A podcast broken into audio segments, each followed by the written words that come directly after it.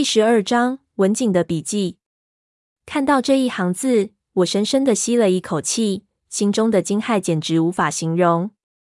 这段文字的内容，倒还不是让我最惊讶的。说实话，我在看到那本笔记的一刹那，也想到过也许会看到这样的内容。让我一瞬间窒息的是那个签名，陈文景。天哪，我实在是没有想到，这东西竟然会是他留下来的。这么说，给我寄录像带，把我引到这里的就是他。这实在是峰回路转，又让人摸不着头脑。虽然三叔并没有说过他的任何信息，但是在我的概念里，他肯定已经在某个地方死了。怎么会在这种时候突然出现，而且还把我引到了这里来？而且这短短一段话里包含的信息太多了。什么三个人？是哪三个？他是什么东西？我们是指谁？难道是西沙的那批人？什么研究？什么秘密？无数的念头从我脑子里闪过，我却一个都来不及思考。我定了定神，就立即把笔记翻开了，往后面看了下去。这是一本很厚的笔记，写满字的足有二十六七页，全是密密麻麻的字，写得极其工整，还有很多的图画。好像是一本工作笔记。我将打火机放到拉出的抽屉沿上，然后自己坐到地上，马上凝神静气看了起来。刚翻开第一页，扉页后的那一页，我立即被震了一下。我看到了一张奇怪的图画在上面，画得十分的精细。这张画只有七条线条组成，六条弯曲的线条和一个不规则的圆。我只是稍微回忆了一下。就立即发现，这就是三叔给我描述的《战国帛书》中翻译出来的那个图形。我心中诧异，看来文景他们相当厉害，能得到这个图形非常的困难啊。这么说，他也对这个图形感兴趣过。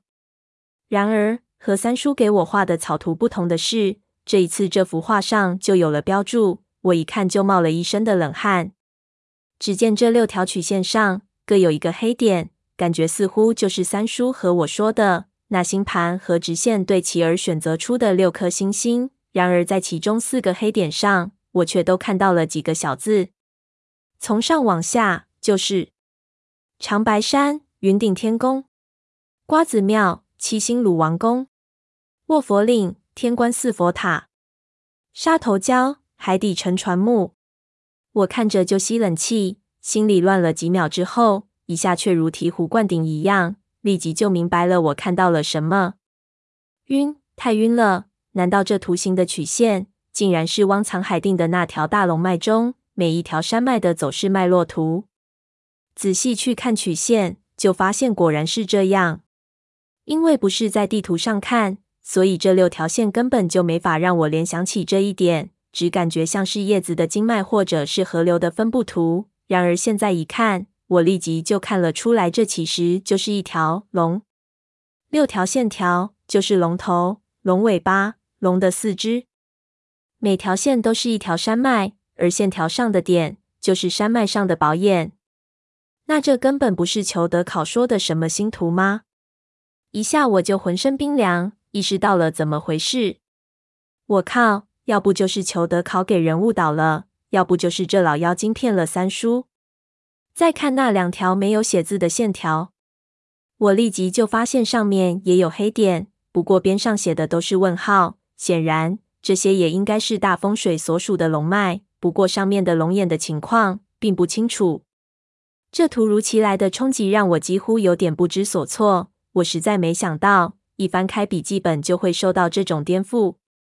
我立即合上笔记，深深的吸了口气，然而手还是发起抖来。想起扉页上的那句话，里面的内容牵涉着一些巨大的秘密。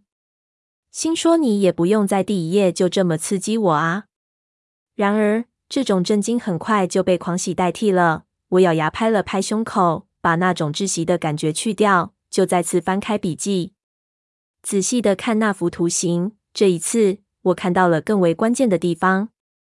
只见在六条线条之外，被六条弯曲的线条围绕的空白处。那个圆圈的内侧也有一个黑点，这个黑点不在任何一条线条上，独立而孤单的处在整个图形大概正中的位置上。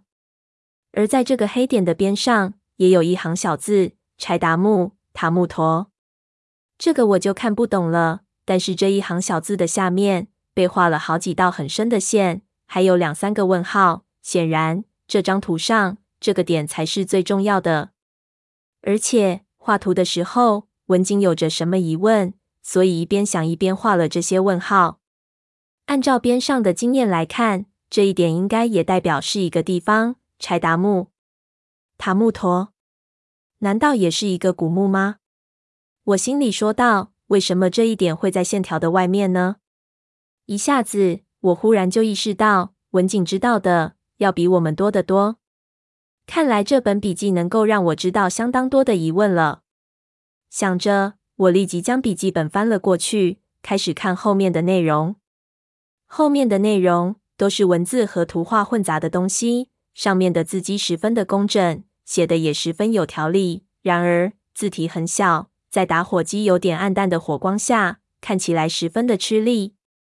我定了定神，聚集起精神，用心看了下去。一边看，一边就越来越感觉到疑惑，同时也感觉到失望起来。等到看完之后，我的疑惑和失望到达了顶点。我待在了那里，心中的感觉很难形容。整本笔记上的内容大概可以分为三个部分，超过十万字，都是类似日记一样的工作记录。记录的内容非常的繁琐，但是按照里面记录的内容来区分，大概可以分为三个部分。第一部分是一九九零年的四月二日到一九九一年三月六日记录的，这里无法把整本笔记都抄写下来。我只能将其缩写，并选出最关键的章节，以求看得明白。第一部分的内容如下：一九九零年的四月二日，我们将海底墓穴中大部分的瓷器都进行了编号整理，临摹了几乎所有的瓷器，同时比对壁画，希望能够找出汪藏海的人生轨迹。通过这样的比对，我们确实发现了一些规律，在壁画中记录的东西是他人生的经历。而瓷画中的内容是他建筑工程的过程，这从我们整理出来的几个系列就可以证明。比如说，进入东夏国，建筑云顶天宫，还有受到朱元璋的封赏，设计明皇宫，都找到了体现，并且按照墓室的顺序，可以很容易地区分这些时间的先后顺序，而且一一对应。按照这样的方式推断，这些壁画都是记录着汪藏海显赫的风水大家的功绩。记录下的内容都和他的作品相关。那些对其他人来说比较重要的，比如说婚娶、狩猎，都没有任何的记录。我称呼这个为汪氏相对论。一九九零年的九月六日，今天汪氏相对论遇到了一个难题。在汪藏海最后的壁画中，我们发现了这么一段内容。下面是一张草图，大约是壁画的临摹。我看到这里。就想起刚才翻桌子时候看到的那些类似于小孩子素描的东西，原来都是他们临摹下来的壁画。草图的内容很难描写，因为画得很糟糕。我只能大约看出，那好像是一个达官贵人送别另一个人的景象。背景是一座很大的宫门，四周整齐地横列着骆驼、马匹之类的动物，当然画得完全像狗和老鼠。我熟悉古代山水画和走兽画。这方面的知识我受过严格的训练，所以我从笔触和形态上可以猜测出这些奇形怪状的动物其实应该是马匹或者骆驼。在宫门之后，侍者成群，排成一丈的队伍，可见画中画的是一个相当浩大的场面。之后还有两三页都是画，我没有兴趣，全部跳了过去，直接看后面的内容。这些壁画上。应该是汪藏海六十八岁以后的事情。当时他已经完成了他最后一个工程，而这壁画上的内容大概是说他接受了皇帝的命令，出发前往一个地方，类似于出使他国这样的活动。这张壁画的构图明显是模仿唐玄奘西去西域的那些唐代壁画，非常奇特。然而，我们翻查了所有的瓷器，却始终没有发现任何能和这相对的瓷画。有人说，可能是最后的这一次经历，它没有任何的建筑作品相对。然而，也有人却坚持的认为，像汪藏海这样的人，不会有这种例外。没有词话对应，可能有什么特别的含义或者原因。也许他的作品被他刻在了其他什么地方。确实，后来继续研究，就发现，在汪藏海最后的那几年十分的神秘，完全没有任何的史料留下来。他的人生可以说最后的一段时间是空白的。他在那几年里到底在什么地方干了什么呢？这是一个大问题。一九九零年的十二月六日，这几个月我们一直调查汪藏海最后几年行踪，终于有了线索。我们发现，在最后的攻城之后，汪藏海陪同皇帝在长白山有一次祭山的活动，之后就开始没有任何的文字记录。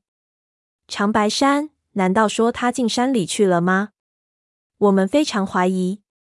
一九九零年的十二月七日。这里无从查起，我们调转了方向，开始从皇帝那边入手。在明志中有详细的出使往来和大典的记录，我们想从其中寻找汪藏海壁画上描绘的那次大典，或者他出使别国的记录。结果非常让人惊讶，我们发现皇帝死之前两年，一共有七次大典，其中六次都很正常，但是有一次却很奇怪，记录十分的简单，没有任何的旁注。洪武二十九年，为四十六人，士十二人，马匹一百二十六，珍珠十斗，黄金三十斤等，史塔木陀。大典和出使，这是唯一两个条件齐备的记录了。然而，这个记录没有记录当时出使的官员。但是最让人奇怪的是，塔木陀是什么地方？是一个国家吗？正史中没有任何的记载。不过，很有可能在明朝的周边，东南亚。西域这两块地方有着无数的小国，也许这是小国中的一个。不过，汪藏海去和一个小国通使节，这有点奇怪。他的年纪不太适合干这种长途跋涉的事情啊。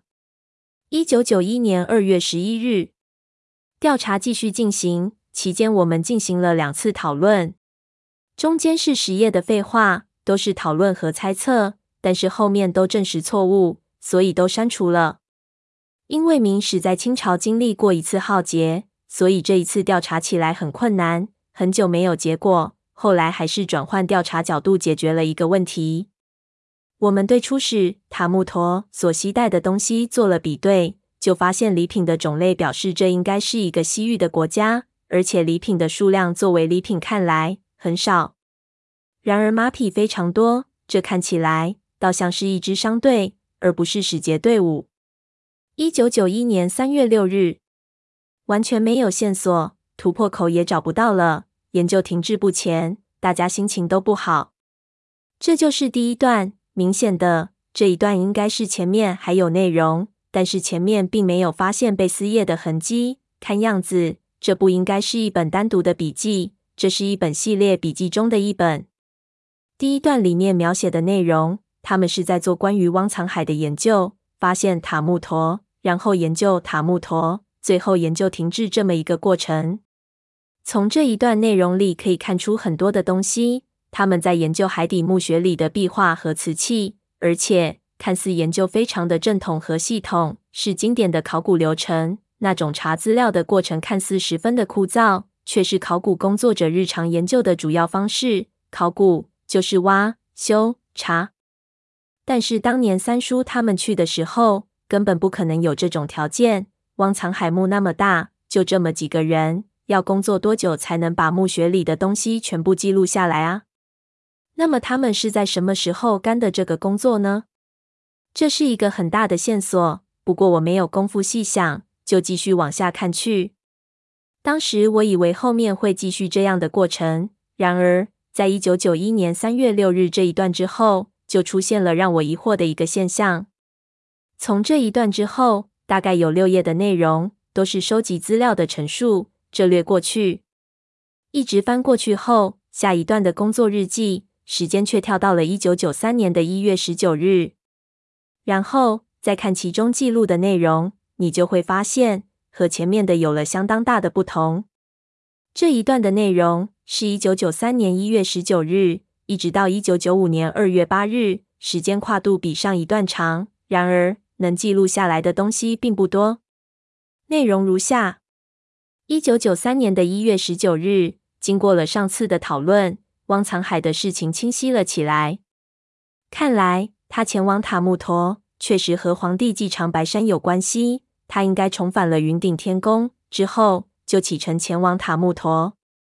这个塔木陀必然和长白山里的情况有关。一九九三年四月十八日，从壁画中我们整理出了前往云顶天宫的三条路线。我们决定前往长白山一探究竟。一九九三年五月三十日，进入长白山的范围内，天气很糟糕。之后大约有十几页都是探险小说一样的行进记录，和我们进入云顶的内容类似。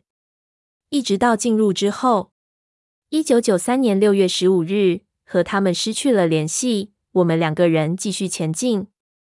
一九九三年六月十七日，我们到达了天宫的底部，情况十分的糟糕，其他人可能凶多吉少。我们也没有时间犹豫了，我们决定进入青铜门，看看里面到底是什么地方。一九九三年六月十八日，看来我看到了终极。到这里之后就中断了，没有任何的内容。下一次日记就是最后一段。显然，他将近一年半的时间没有记录东西。最后一条记录就是一九九五年二月八日，我们开始策划寻找塔木陀。这一切到底是怎么回事？我一定要弄清楚。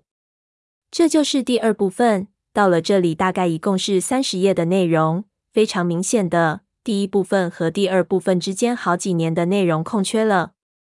到这第二部分，直接他们就开始了云顶天宫的旅程。看到这里，我心里的一个疑问就清楚了。看来云顶天宫里死在黄金堆里的人，应该就是他们这一批人。而且看他们携带的东西，这里文景说的我们，应该就是西沙的那一批人了。如此说来，他们好像没有什么其他特别的窘况。而且活得似乎还很舒坦。不过这些倒是次要的了。最让我震惊是，显然文景也发现了那道青铜门，并且他也进去过了。我看到了终极，我看到这里就出了一身的冷汗，心说这是什么意思呢？这个终极是代表着什么？看记录的时间，他进去之后几乎一年半没有任何的日记，这和他的性格不符合。我感觉他非常有可能是在青铜门里看到了什么，以至于太过震惊，无暇再去想什么笔记。纵观第二部分，给我最大的感觉就是那个塔木陀应该和青铜门有着莫大的关系。文景进入了青铜门之后，才萌发了前往寻找这个塔木陀的想法。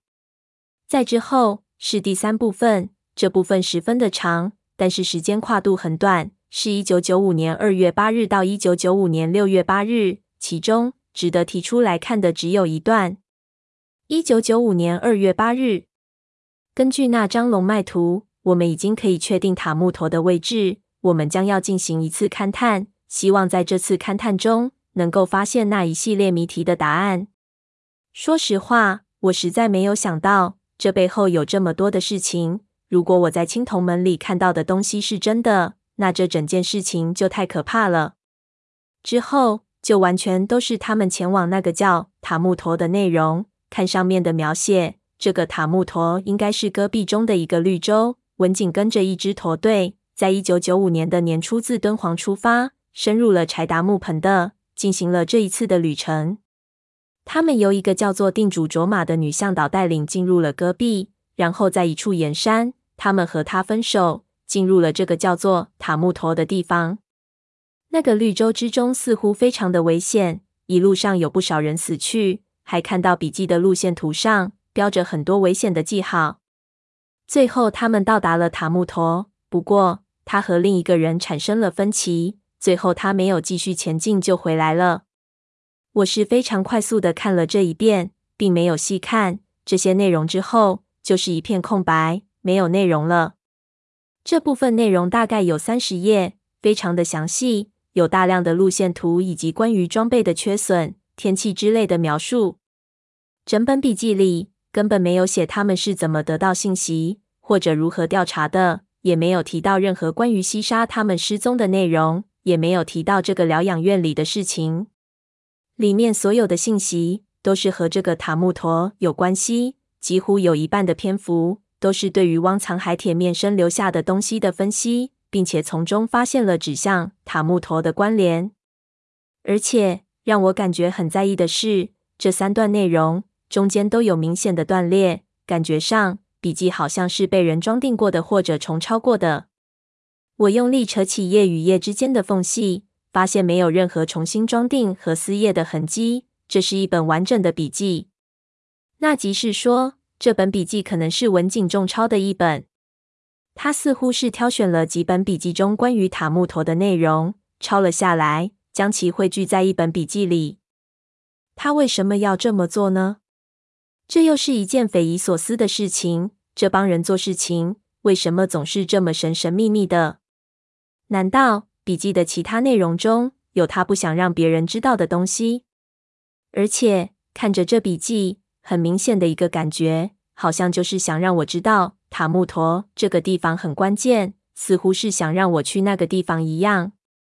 心里的疑问多不胜数，一下子也理不出个头绪来。我揉了揉太阳穴，把笔记翻到开头，准备仔细的从头看起，看看仔细的推敲是否还能得到一些什么线索。然而这时候，眼前的打火机已经暗淡了下来，火苗已经萎缩了下去，光线相当的昏暗。我想起打火机已经用了相当长的时间，可能马上就要断气了，于是就想将那些报纸连同抽屉来点燃，做一个篝火堆，这样不至于一会儿打火机打不起来，自己要摸黑。于是拿着打火机站了起来，舒展了一下筋骨。就在这时候，我就感觉哪里有点不太对劲，这里好像有什么地方不一样了。我干脆举高打火机，想看看是不是错觉。这不看还好，一看几乎没把我吓死。只见桌子的对面，不知道什么时候竟然出现了一个人。这个人坐着我刚才坐的椅子上，看着那面镜子，正在梳头。